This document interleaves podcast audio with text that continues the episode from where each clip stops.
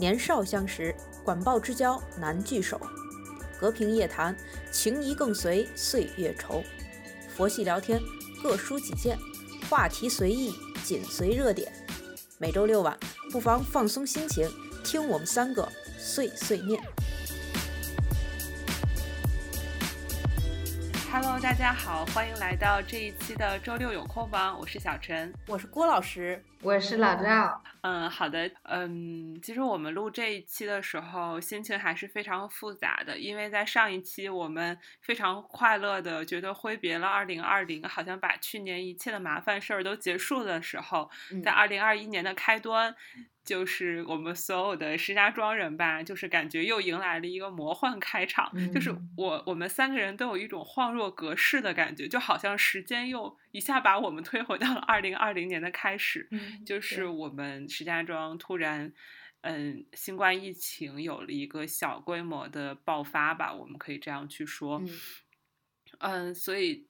这也是我们在疫情爆发之后我们录的第一期节目。其实咱们这一期节目应该是确定主题最快，然后录制等待时间最长的一期，就是我们三个都已经急不可耐了，甚至想把二零二零总结的下半期给撤掉，然后换成这个，因为大家都 太有话说了，就是一下子就是发生在石家庄这么大一件事情。哎，你知道吗？我们的同事还在问我，就是是不是你们家，因为就是德国啊或者这边的媒体也会报道嘛，就说呃河北省省会石家庄市嗯正在开始核酸检测，要在三天之内完成对一千一百万人的核酸检测。然后他们问我是不是你家，我说对，就是我家。然后我就说。然后他们就说啊，你父母怎么样？就是他们也纷纷在表示关心。嗯，他们他们没有对嗯这个三天完成一千一百万人检测这件事儿感到感到难以置信吗？感到震惊啊，感到震惊。嗯，但是他们呃，反正就是石家庄这次真的成了国际庄，国际文明。但是石家庄每次每次这个上热搜都不是什么 开让人开心的事情，也是服了。怎么说呢？就是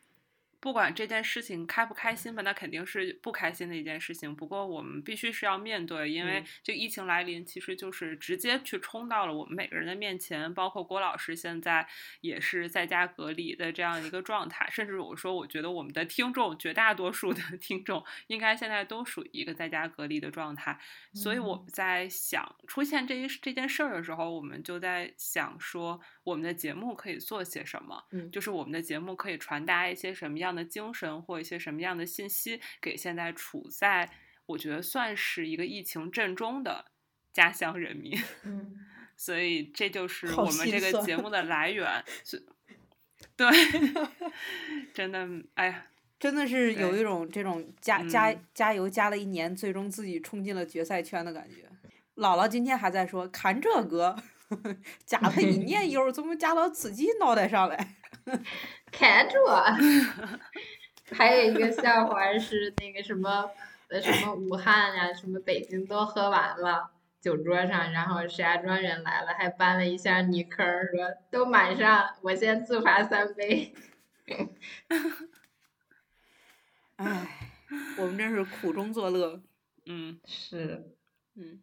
对，那我们也想说，就现在我们到底能传达一个什么样的想法？嗯，我们总说燕赵大地多慷慨悲歌之士，其实我当时就在想，我就说这个慷慨悲歌到底代表什么？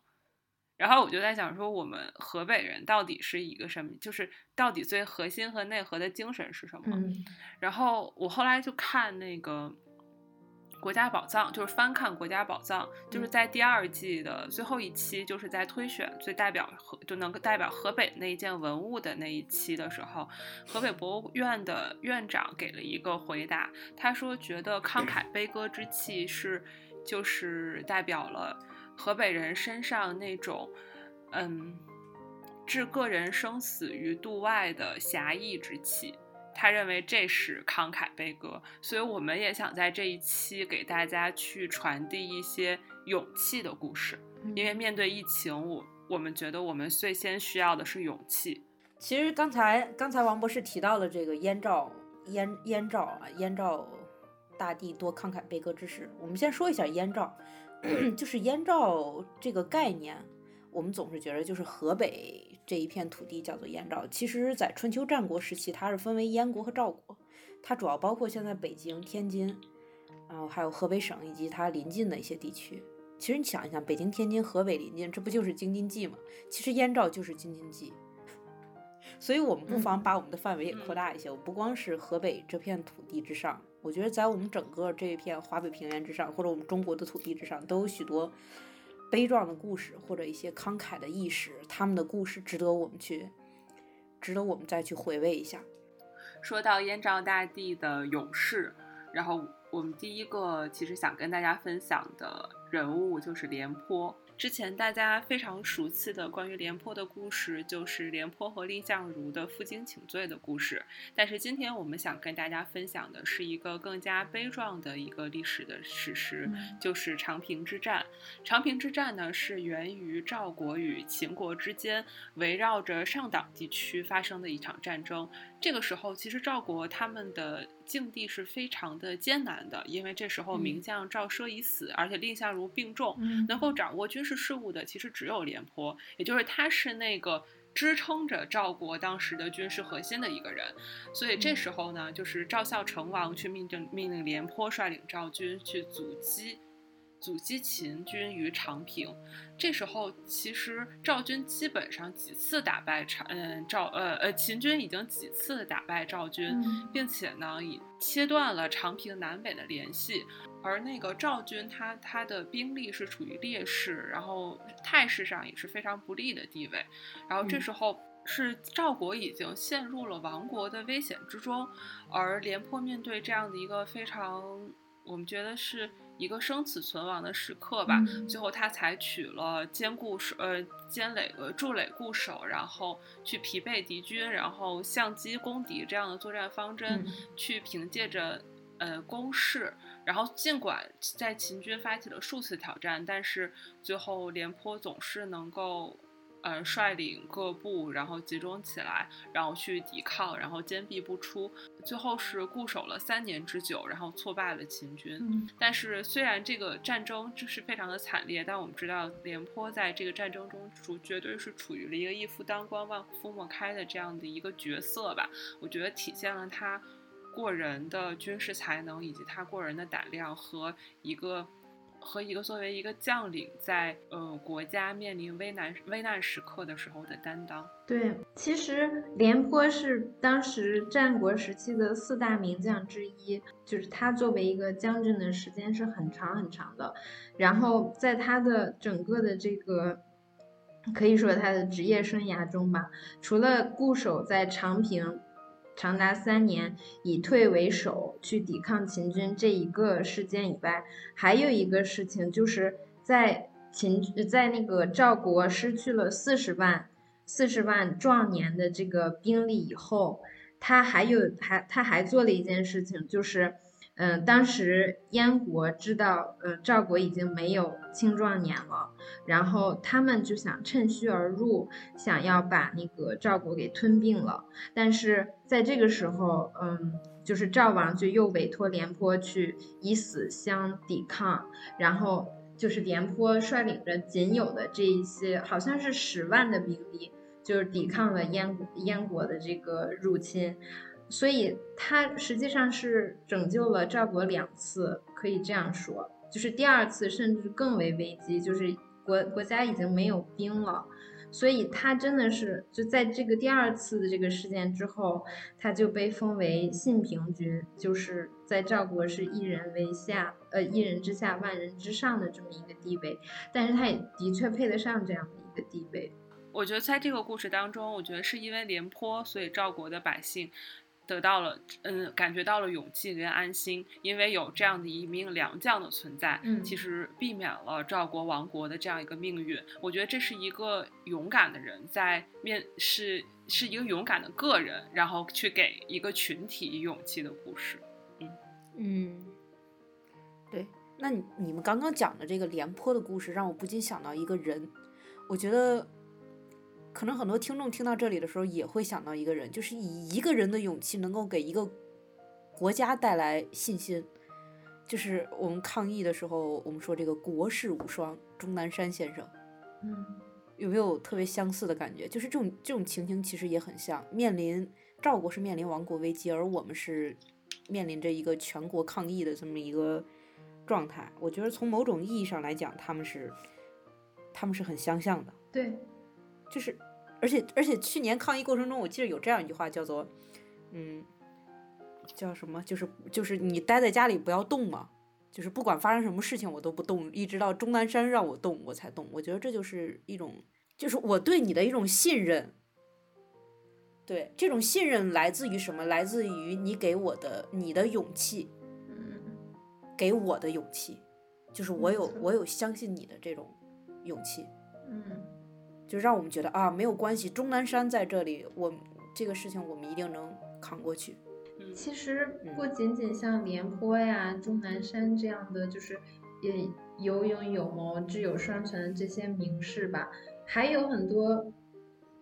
普通人，他们其实也能够在灾难来临之际独当一面，或者是承担起自己的一些责任，带给所有的这些处在灾难中的人以勇气。就比如说，二零零八年的嗯汶川地震，当地有一个罗汉寺，然后在这间罗汉寺里嗯诞生了一百零八个孩子。就是地震刚刚过去的时候，嗯，汶川市的这个妇幼保健医院，嗯，就坍塌掉了嘛。然后当时是这个妇幼保健医院的院长，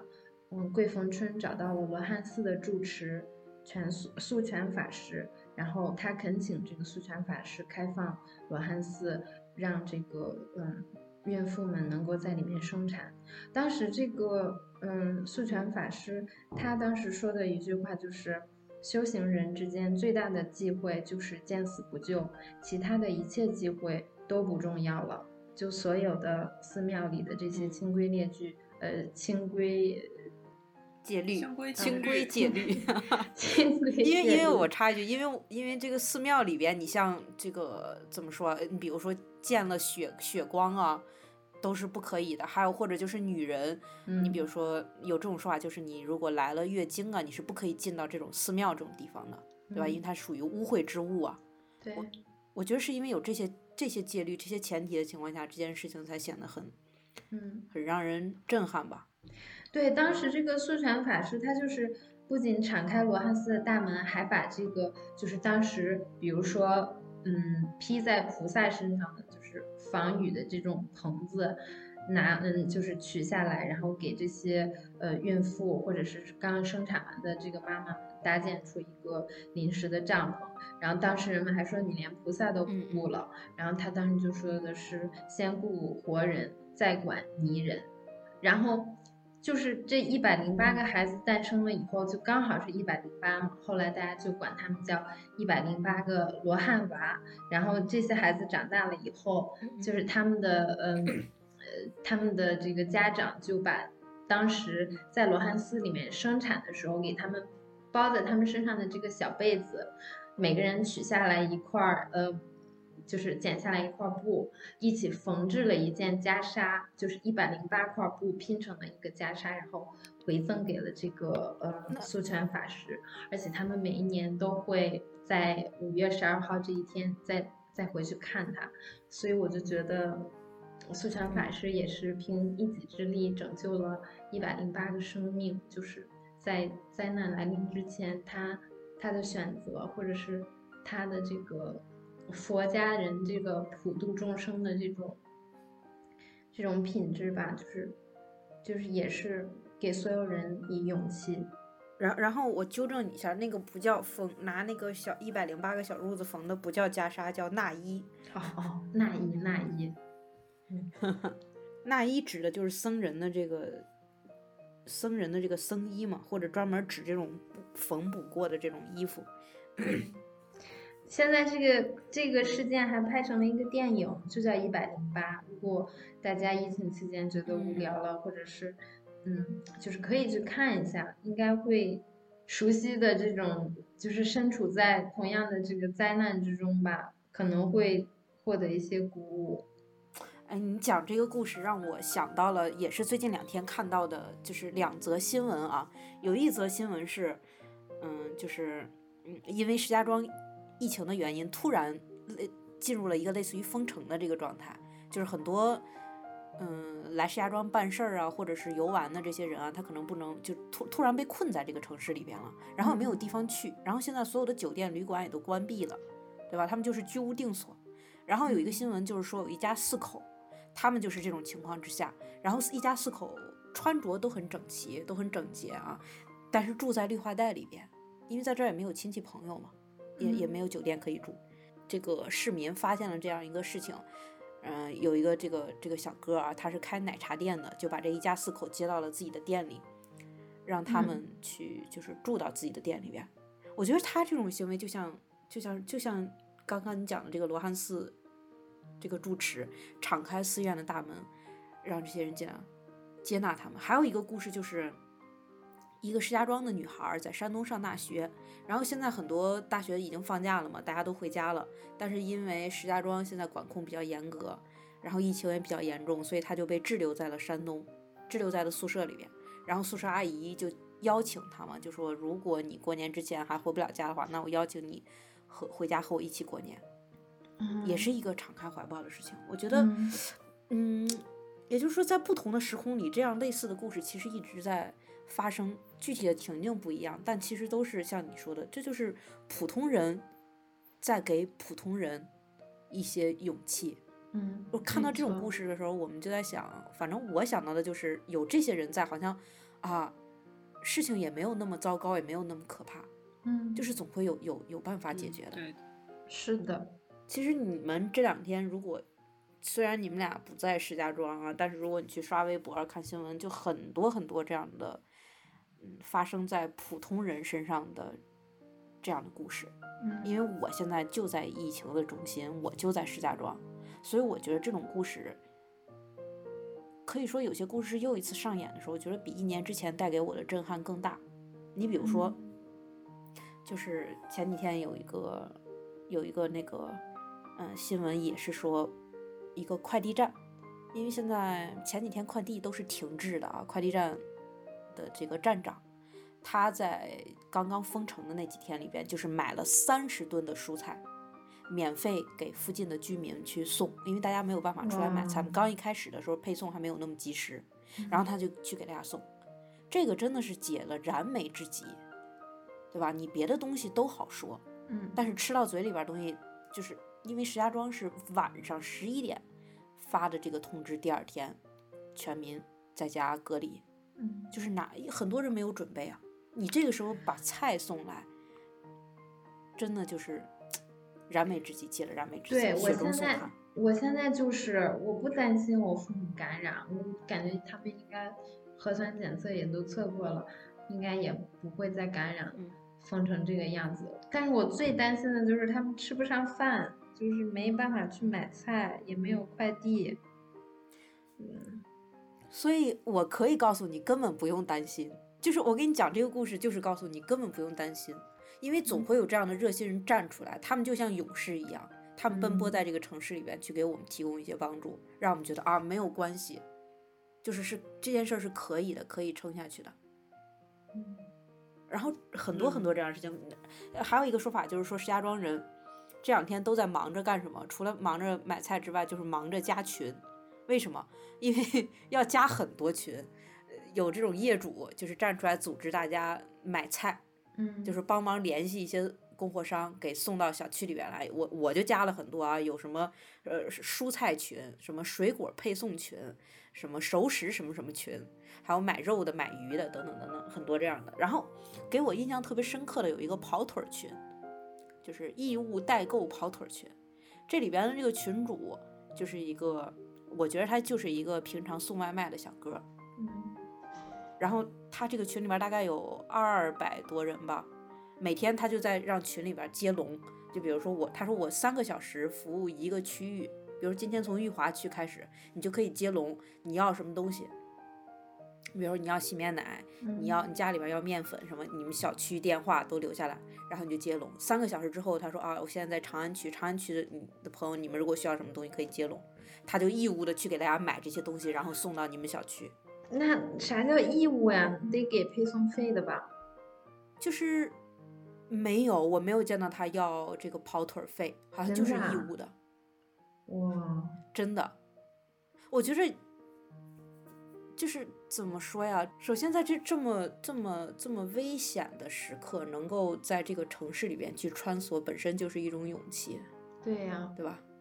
然后我再去干一个这个其实并不轻松的一件事情，搁在平常就是商场大门都敞开的时候，都不是一件很轻松的事情，更何况现在各处都在嗯封闭着。他找一些东西其实很不好找，物资有的地方都没有那么充沛的情况下，他勇于承担起这个责任去去帮大家干这个事情，告诉你们啊，没有关系，尽管你在家，但是我可以帮你干这个事情。对啊，而且他三个小时一个区，他不累吗？他这一天，这得干多长时间？所以有时候他可能一天可能就只能服务两三个区，然后就说啊，新华区的朋友可能明天才能给你们买。嗯，但是自从就是加了这些群之后，大家好像就安心里边就安定下来了。嗯，就觉得啊，虽然新闻上说的我们的疫情这么这么严重，虽然每天的疫情报告每天这个人数一直在增加，怎么怎么样，但是其实我们的生活还好，因为有这些人在替我们支撑着一些东西吧。嗯我觉得他们既提供了物资，也提供了一种信念。嗯，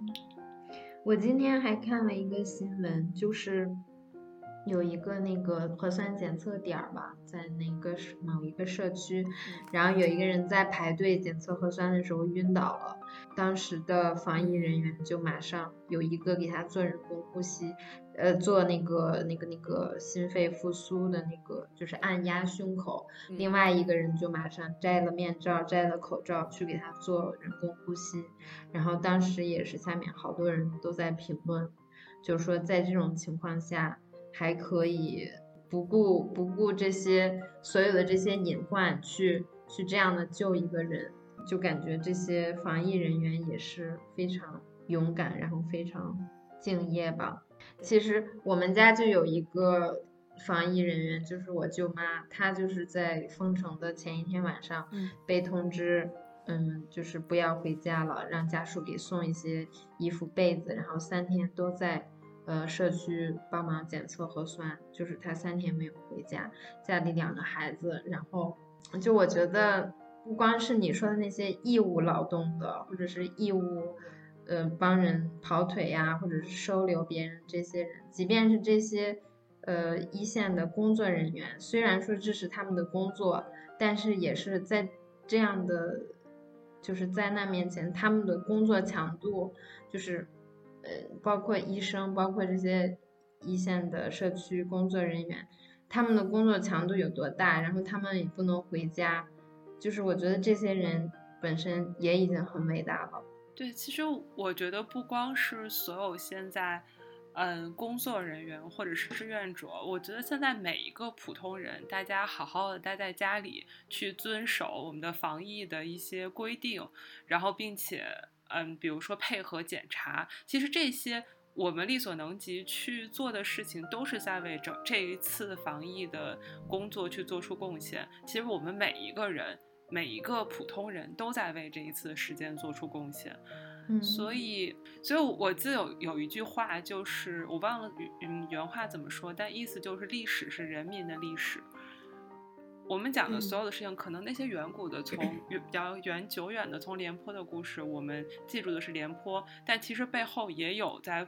不断的在不屈抗争的照顾的所有的人民。嗯。我觉得从汶川地震里面，我们看到的是，我们现在故事里记住的是住持，记住的是罗汉寺里的所有的僧人，但是他背后以背后其实包含的是当时汶川地震的时候是全国所有的力量。我相信你们两个也都捐过款，我记得我们高中的时候还有组织全校师生去捐款。其实最后我们战嗯胜整个的地震的，对战胜这样的天灾也是靠着。嗯，有医务工作者、搜寻人员，然后所有的武警、官兵，还有普通人的支持，我觉得是靠着这些我们走了过来。包括去年年初武汉的疫情，我们也是靠着这样的力量一步一步走过来。现在可能轮到了石家庄，嗯，但是我们也相信，不仅有我们有之前积累的非常算是很完备的经验，还有现在刚刚听老赵和郭老师讲，在这个整个的现在这个事件当中。为为整个城市去服务的志愿者也好，工作人员、所有的医护工作者，甚至所有的普通人跑腿的这些普通人，我觉得都是在努力的去让这样的一个疫情尽快的过去。然后包括我们所有的在家，现在像郭老师，还有我我们我和老赵的家人，我们他们都乖乖的在家隔离，然后。不就是遵循防控的这样的一些政策？其实我觉得所有的人都在为打赢这场防疫的战争做准备。对，我觉得从个人的力量，再到周围普通人的力量，再到所有人的力量，我觉得是这些力量可以让我们有信心，让我们觉得可以一定可以走过去。嗯，有的时候我我经常会这样想一件事情，就是我我会想，我们都已经做成。做到这种水平了，如果我们还扛不过去这件事情，面对这件事情，谁还能挺得过去？就是我经常有的时候会回头看看自己所做的这些事情，花费过的这花费掉的这些精力，然后我就会对自己说，如果都这样了，我还做不到这件事情的话，那别人那也没有人能做到。我觉得在疫情面前也是。像中国这样的防疫，如果我们挺不过去，那真的没有人能挺得过去。所以我觉得没有什么可怕的，就是好好的遵守所有的疫情的制度，该干干什么，然后好好的在家待着，就是就是一定会胜利。对，就像老赵说的，我们都已经做到这种程度了，我觉得我们一定能够平安顺利的度过，嗯，这一次的疫情。就像去年一样，最终迎来了春暖花开，对不对？然后，也就像刚才王博士说的，就是我们我们其实现在只要做好自己的事情，我们去配合国家也好，政府也好的一些防疫的政策。就是刚刚听小陈在说的时候啊，我我最大的感受就是他说，我我忘了具体是怎么说，但是我当时的感受就是啊，原来我做好我自己，其实也是可以带给别人勇气的。就是大家如果每个人都各司其职，做好自己的事情，我我我我作为一个普通人，我不能做别的，那我就做好好好的做好我的隔离。每个人都做到这样的时候，当我们看到大家万众一心的时候，其实这就是互相我们给对方的一种勇气。嗯，那在这种勇气之下，我们还有什还有什么做不到的呢？对不对？病毒有什么？你你我我们都已经隔离到这种程度了，我觉得只要控制住这个，控制住它继续的发展，一定会没有问题的。但是我们这一期啊，讲了很多很多的勇气，讲了很多的故事啊，讲了很多发生在我身边的一些事情。嗯，然后这两天好多小区还组织一个活动，就是在唱这个《我爱我和我的祖国》这首歌。嗯，其实我觉得我们现在不缺勇气。我觉得这两年中国经过了很多事情之后，其实中国人不缺勇，不是那么的缺勇气，尤其是在。这种团结一心的时候，嗯，我觉得对于很多人来说，他不是不重视，他可能有点太重视这个事情了，甚至有些紧张。所以我觉得，在下一期节目的时候，我们不妨给大家讲一讲，在疫情之下，除了勇气，我们还需要什么？我觉得我们还需要一个豁达的心情去面对这件事情。既然我们做了这么多，既然我们有勇气去面对它，那我们不如就坦然的去面对它，去豁达的面对它。就是不要焦虑，好不好？那我们下下下一期的节目，下一周的节目，我们先给大家安排上。好，嗯，好吧。那今天的节目就到这儿吧。嗯，给大家讲了很多的勇气的故事，也希望大家继续有勇气的一起走下去。嗯，啊，今天拜拜，晚安。好，拜拜。好的，大家加油，晚安。